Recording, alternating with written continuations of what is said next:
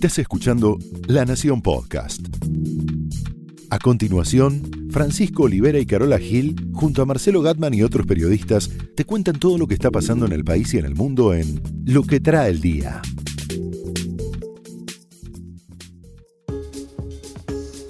Viernes 28 de diciembre y esto no es una broma. Otro tarifazo para el verano o para el año, otro golpe al bolsillo. Las tarifas son el último bastión del antigradualismo. Ahora lo vamos a ver.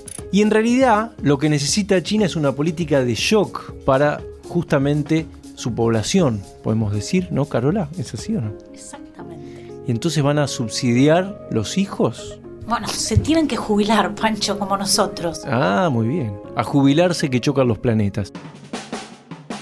Arrancamos el año 2019 con otro golpe al bolsillo, 55% de aumento promedio vamos a tener en luz en el año y en abril vamos a arrancar con un 35% en gas.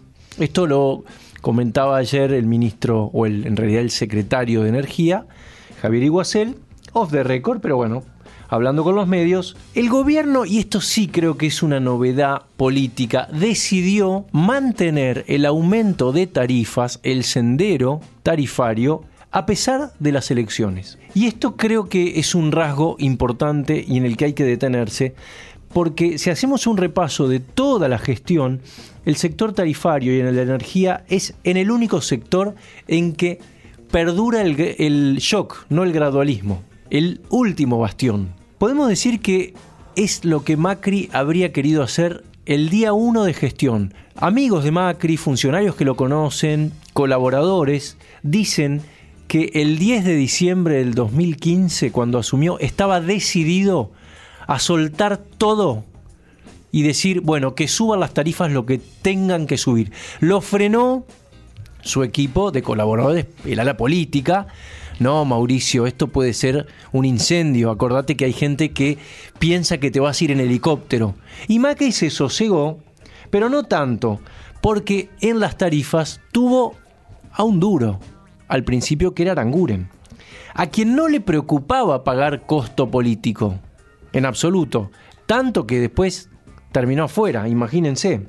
Si hacemos un recuento de los números y los aumentos que hubo, incluso con la devaluación que nos hizo retroceder varios escalones en tema tarifario como en el juego de la boca, igual estamos bastante mejor de lo que estábamos en el 2015. Podemos decir que con este aumento de luz vamos a estar en un 75% del pago de, de lo que cuesta la factura de luz. Es mucho.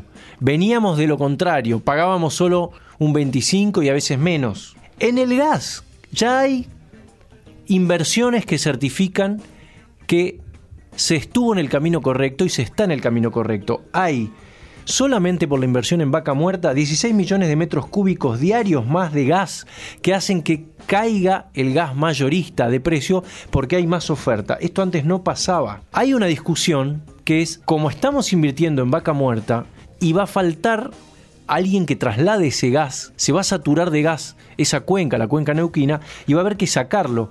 Necesitamos, dicen el gobierno, alguien que haga un gasoducto. ¿Sabes quién lo va a hacer? ¿Quién? Probablemente Paolo Roca. Y esa es la razón por la que el gobierno necesita que Paolo Roca no esté tan incómodo con la causa de los cuadernos. No solo Paolo Roca, la comunidad internacional también, porque el gas si prospera el proyecto de hacer una planta de licuefacción en Bahía Blanca, bueno, toda la región quiere que se haga ese gasoducto, con lo cual va a haber presión internacional sobre la justicia. Ojo con esto. ¡Qué tironeados! ¡Qué tironeados! Pero la cuestión es que podemos decir que en eso el gobierno acertó. Noviembre tuvo un superávit energético de 200 millones de dólares, el más alto desde 2011, que es la fecha a partir de la cual la industria argentina, la UIA por ejemplo, calcula que empezó a caer el modelo, que se deterioró el modelo productivo de acumulación, ¿te acordás? Y, distribución, ¿cómo era? Bueno, con, con emancipación soberana, ya ni me acuerdo. La cuestión es que si vemos, por ejemplo, los cortes de luz, cayeron desde 2017 a 2018 los cortes en distribución, los que vivís en tu casa, de 33 horas promedio por año, por cliente, a 25. Cayeron mucho, casi cinco veces si comparamos contra el 2015. Es decir, que realmente en este sector, donde no imperó el gradualismo, las cosas se hicieron bien y se ven resultados. Ayer un funcionario me decía, ¿te imaginas si hubiéramos hecho en otras áreas de la economía lo que se hizo con las tarifas, lo que se hizo en la energía? Bueno, es contrafáctico. No sé si sirve preguntárselo a estas alturas, pero me parece que de esa experiencia del antigradualismo tenemos mucho para aprender hacia adelante. Y China quiere volver a ser ese dragón numeroso y fuerte, ¿no? Sí. Esa potencia que ya es, pero ahora quiere que la gente tenga más hijos. Sí, porque si nosotros estamos preocupados por cómo nos vamos a jubilar, imagínate los chinos con la, la cantidad que son. ¿Te acordás que en 1979 se instaura esta, esta política de un solo hijo? Uno por uno, Uno por, por- por pareja, sí, por- sí, sí. por matrimonio. Hasta podían multarte si incumplías esa, esa ley, ¿no? Y durante décadas se fueron beneficiando de esto que ellos llamaron el bono demográfico, ¿no? Había mano de obra abundante y este balance favorable entre la población activa que mantenía a la población pasiva. Pero hace tres años, en 2015, cambiaron por completo el mensaje, se terminó con esto del un solo hijo y empezaron a incentivar a las parejas a tener un segundo hijo. Em, Lo, lo que querían era ralentizar este ritmo de envejecimiento que venía sufriendo la, la sociedad china, ¿no? La población claro. estaba envejeciendo y la población activa iba reduciéndose, ¿no? Las tasas de, de natalidad venían eh, cayendo, pero esto no estaría funcionando. Y es tal la crisis que pasa a ser un tema de, de Estado, por supuesto. Discutieron medidas de las más variadas. Por ejemplo, algo clásico que son lo- los permisos extendidos de, de maternidad, darle más beneficios a, a las mujeres en gestación. Bueno, eso es una de las posibilidades. Incentivos económicos en efectivo directamente, deducciones eh, fiscales, algún tipo de beneficio no tenés que tener por ese Eso, eso si es fuerte, da efecto, tiene debería resultados. funcionar. Inclusive se, se, evaluó la posibilidad de crear un fondo de natalidad a la que, al que aportarían todos los menores de 40 años y si tenés el segundo hijo, vos ya, por ejemplo, No podrías pagás. cobrarlo. Ah, ¿lo cobrás? Podrías Ah, mira. Si no ¿Cómo tenés me ese gusta? segundo hijo, tenés que esperar a jubilarte. Como dice Juan Carlos, tocarlo. como dice Juan Carlos de Pablo, hay que aprobar el subsidio a mí. claro, claro. Vos, bueno, vos entrás, vos, vos ya estarías eh, ha- haciendo a, a China feliz.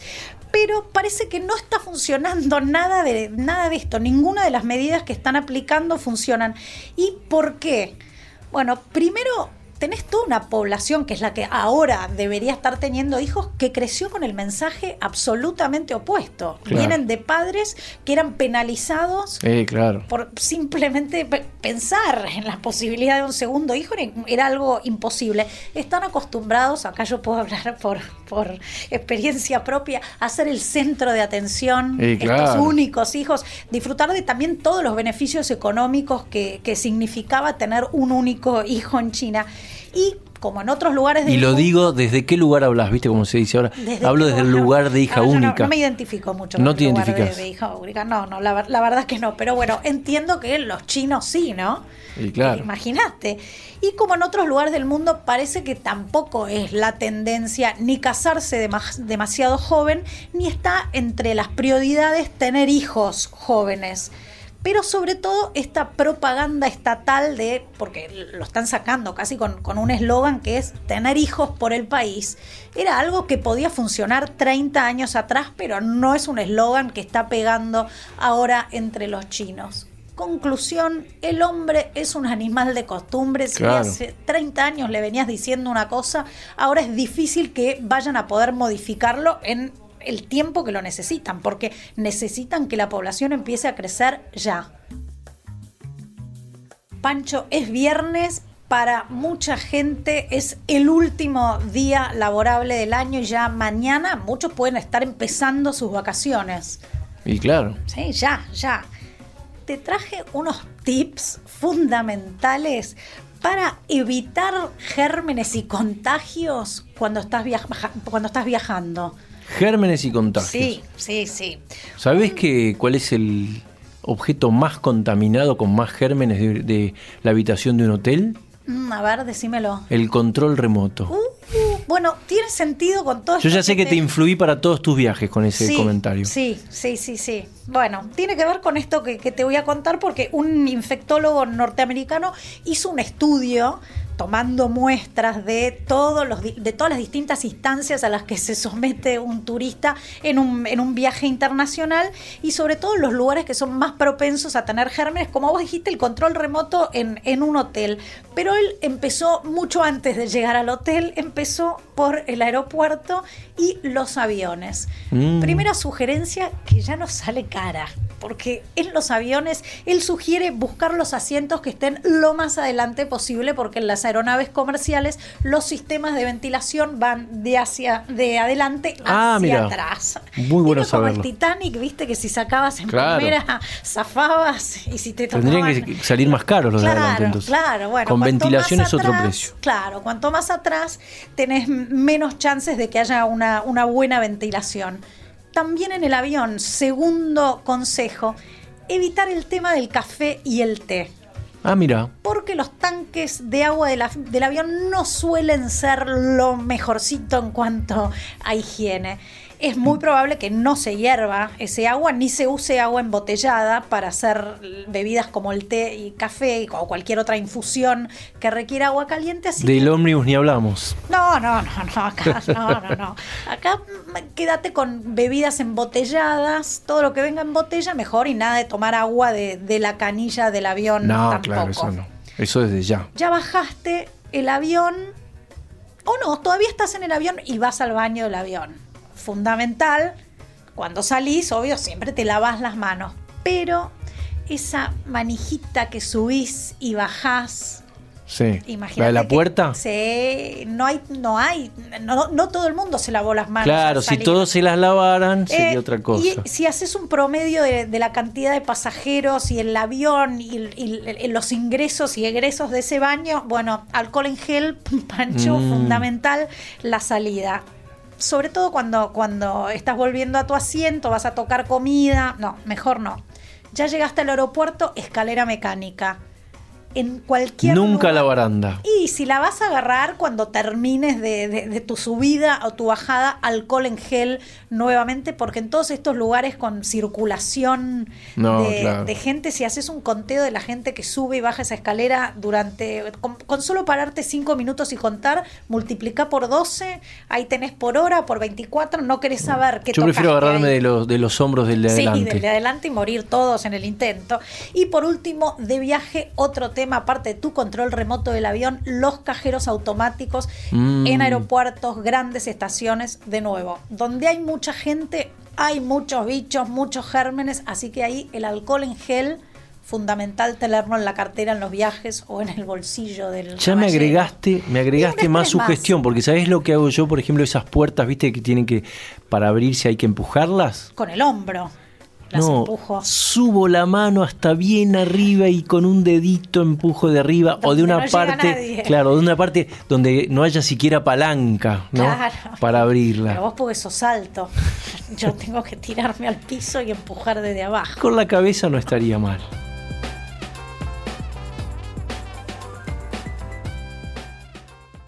Esto fue Lo que trae el día, un podcast exclusivo de La Nación.